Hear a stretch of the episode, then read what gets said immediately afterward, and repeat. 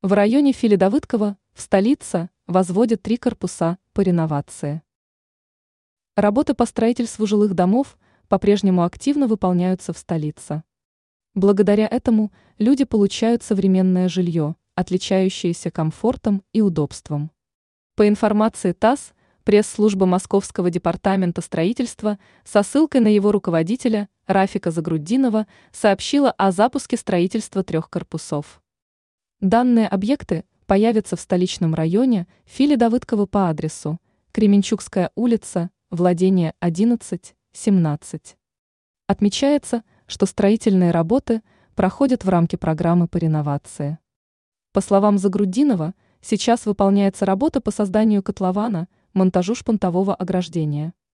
В департаменте строительства отметили, что корпуса будут рассчитаны на проживание 1-224 семей. В некоторых из них поселятся маломобильные жильцы. Для них создадут все условия для проживания. Там же добавили, что во всех квартирах будет улучшенная отделка. Известно также, что специалисты займутся близлежащей территорией. Они создадут места для детских игр, отдыха, а также высадят деревья и кустарники.